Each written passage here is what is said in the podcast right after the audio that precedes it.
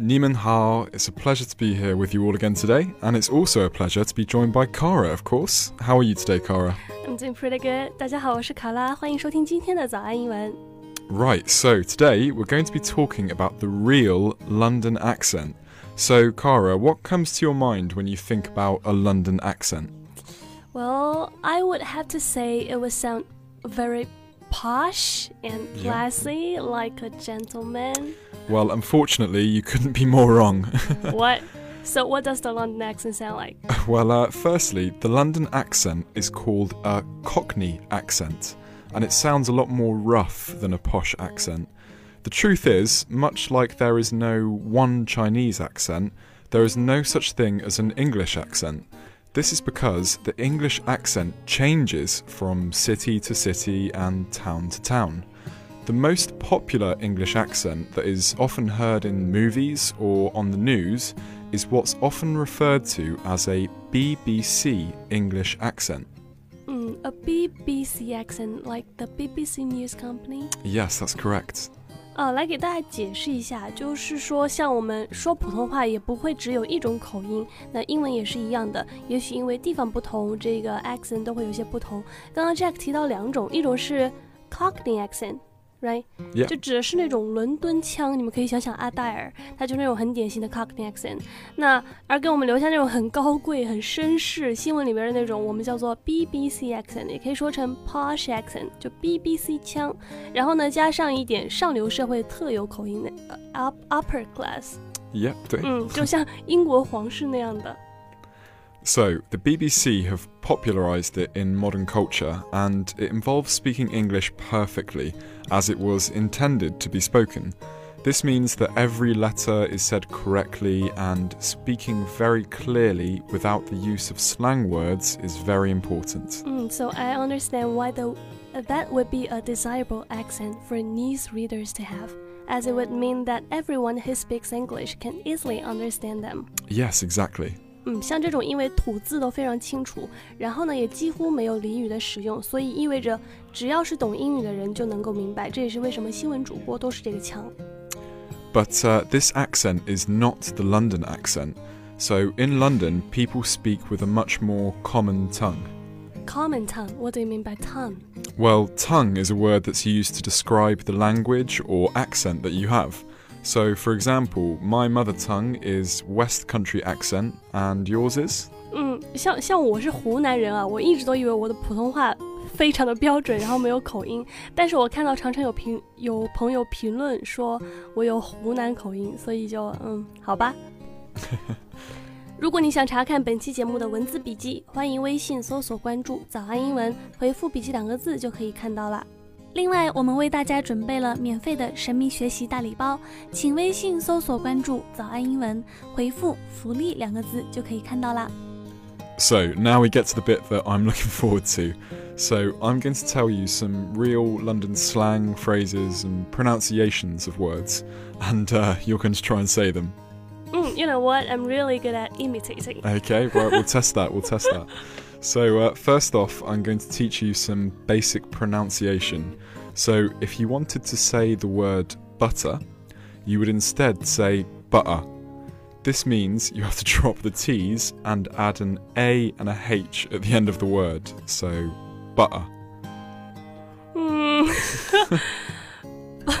，but Well, that's that's not bad. Yeah, that's pretty good. 我我收回我刚刚说的话，I'm taking that what what I just say back.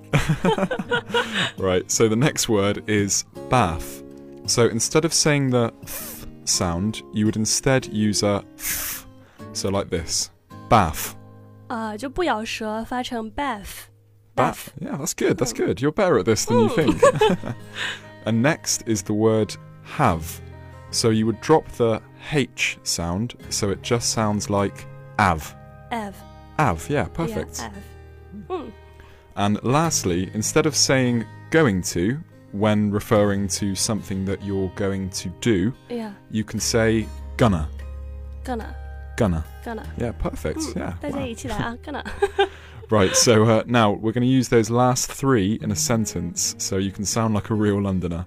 So, can you say, I'm gonna have a bath? I can. I'm gonna have a bath. Yeah, that's good. That's I'm gonna good. have a bath. Wow, yeah, I think I think with a bit of practice, you could you could sound like a real Londoner.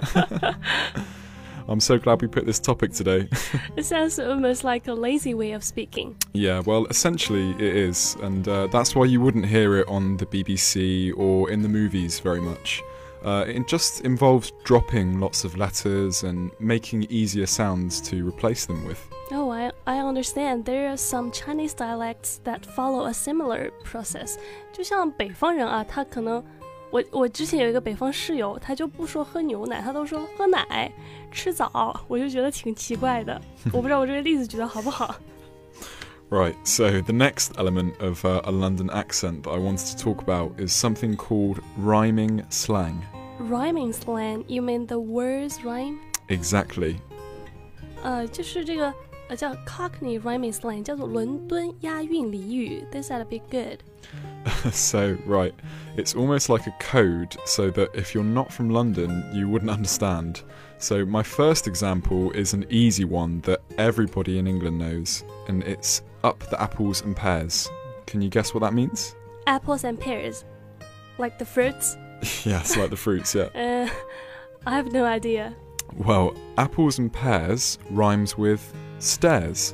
So instead of saying up the stairs, you could say up the apples and pears. 天呐，我觉得我有必要跟大家解释一下了。俚语，呃 这个押韵俚语啊，或者叫做同韵俚语，它就是说韵脚是一样的，然后呢，用一个短语去代替另一个同韵脚的词，一一对应，就好像代码一样。那像这个 pears 和 stairs、airs 就是押韵的嘛，所以 I'm just going up the apples and pears, right? Yeah, that's perfect. You're really good at this. okay, so the next one is bread and honey. Hmm, what rhymes with bread and honey? Let me think. Um, how about funny? Oh, that's a good try. It's a good try. Um, it's actually money. So an example sentence would be, "How much bread and honey did you spend last night?" Oh my goodness. These are so difficult. Yeah, I know, I know. Unless you are from London or Londoners tell you, or maybe you can work them out, then it's like a secret language. And uh, it was often used to trick police, as they wouldn't understand what criminals or just normal people were talking about. 啊，就像是一种密语。刚刚 Jack 给我看了一个视频，就是有两个人想说悄悄话，但是旁边有人，然后呢，他们就开始切换这种 rhyming slang 模式，就旁边的人完全听不懂。